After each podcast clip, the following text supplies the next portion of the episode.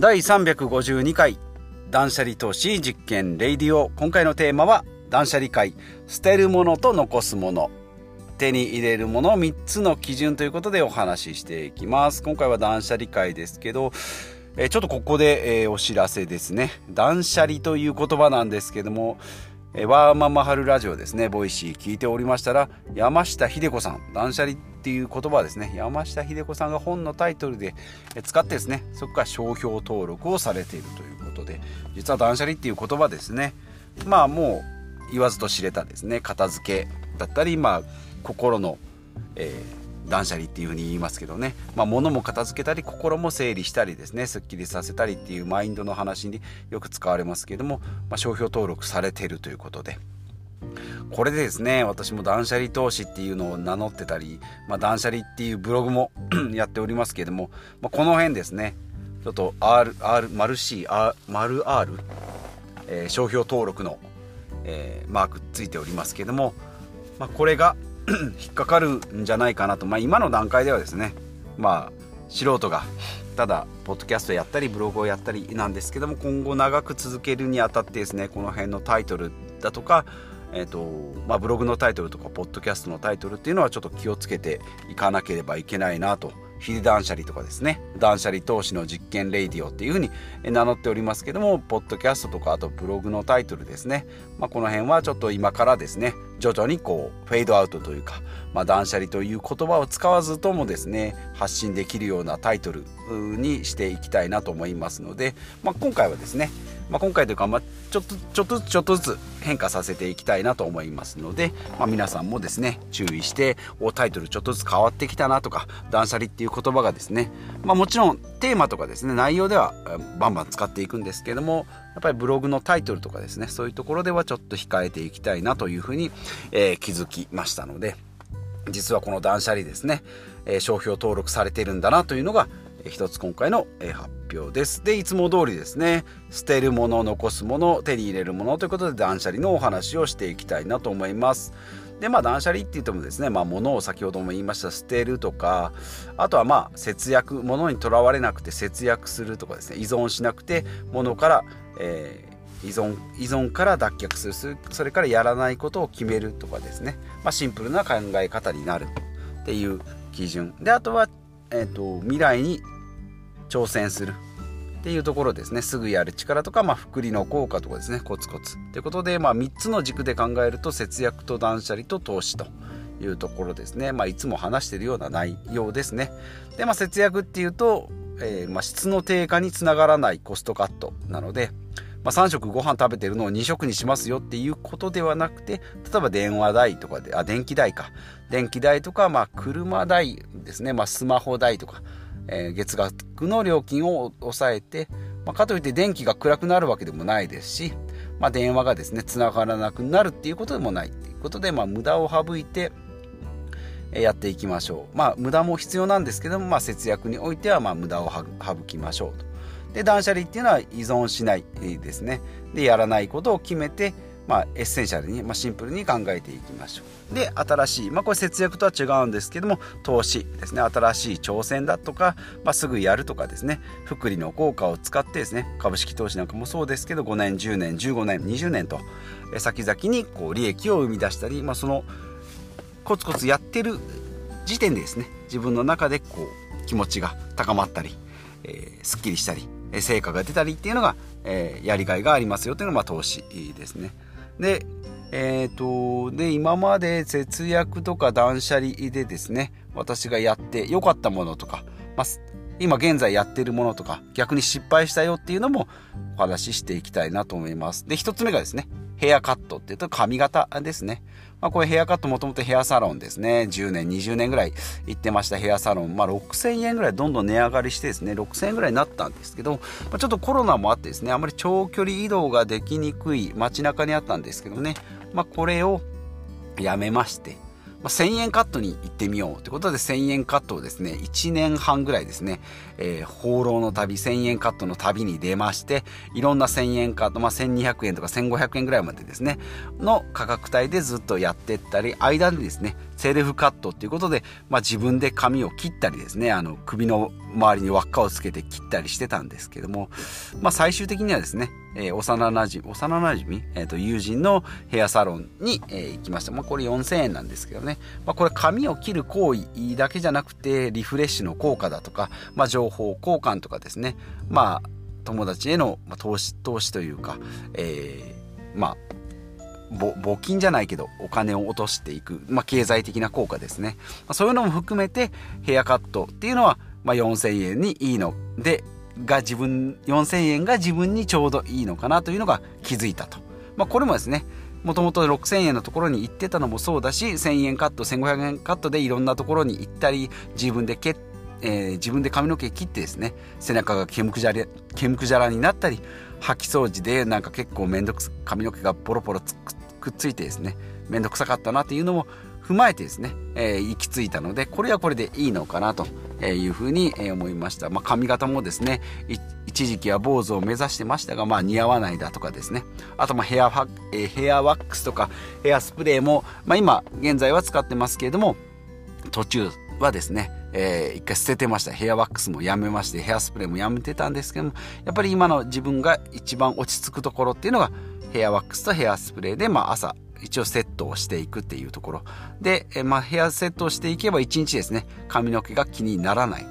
実は自分で切ってた時の方がですねなんか意外と後ろの方とかなんか前髪とか気にしてたなというふうに思いますので今の、え、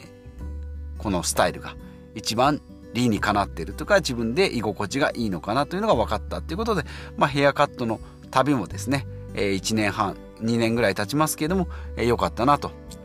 いうふうに思います。まあ、ですので、まあ、ヘアカット失敗したけども今のを見つけたと。まあ、元通りっちゃ元通りに近いけども、まあ、その旅を経てですね今やってることの意味がなんか分かってきたなというふうに思いましたので、まあ、これはこれで良かったなと。で財布はですね徐々に減らしていくってことでカード類で結構パンパンになってましたポイントカードとか銀行のカードとかも、えー、と財布が結構パンパンになってたんですけどもそういったものもですねキャッシュレスの恩恵もあってカード類も減らしポイントカードも減らし、まあ、免許証と保険証使うんであれば入れとくけどあとはクレジットカード1枚ですね。で銀行のカードも全部スマホに入るようになりましたので3枚 ,3 枚ぐらいのカードとあとは現金ですね。で小銭はなんかちっちゃいジップロックみたいなのに入れてるので、え財布自体は名刺入れに今なってるという感じです。で、もう一つが、えー、読書ですね。まあ、これも2年ぐらい前からずっと、まあ、もっと前から本は読んでたんですけども、そこからですね、読書量がだいぶ増えて、年間100冊ぐらいですかね。まあ、ざざっと読んだりもしてるので、えー、まあ、100から150冊ぐらい読んでるかなと思いますけど、まあ、図書館で借りたりですね、えっ、ー、と、ブックオフで100円で買ったりとかメルカリで買ったりもしましたけど今はですねやっぱ Kindle で電子書籍を買うっていうのが一番、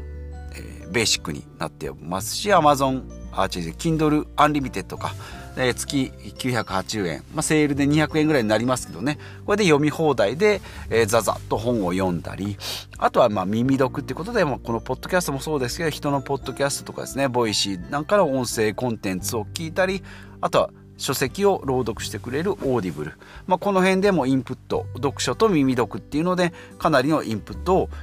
えー、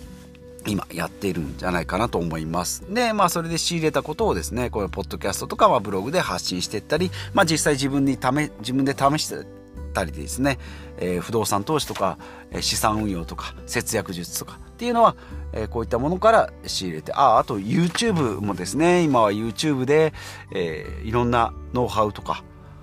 え本の要約もそうだしえスマホの知識なんかもそうだしパソコンの知識もそうだし YouTube で結構仕入れることが多いですね。まあ、YouTube っていうと娯楽のイメージが強いですけど、えそういったノウハウとかですねスキルの上達とか知識の上達ですねベーシックインカムの話だったり社会保障の話だったりっていうのも、え、YouTube で結構学んでまあちょっと濃い話の時はメモを取りながらですね、えー、聞いたりあとはまあ流し聞きの場合でも1.5倍とか2倍速で聞いて、えー、結構こう濃密というか数をこなすように聞いております。まあ、本の方が、えー、質ですね出版社とか著者のフィルターがかかってるので質は高いですけれども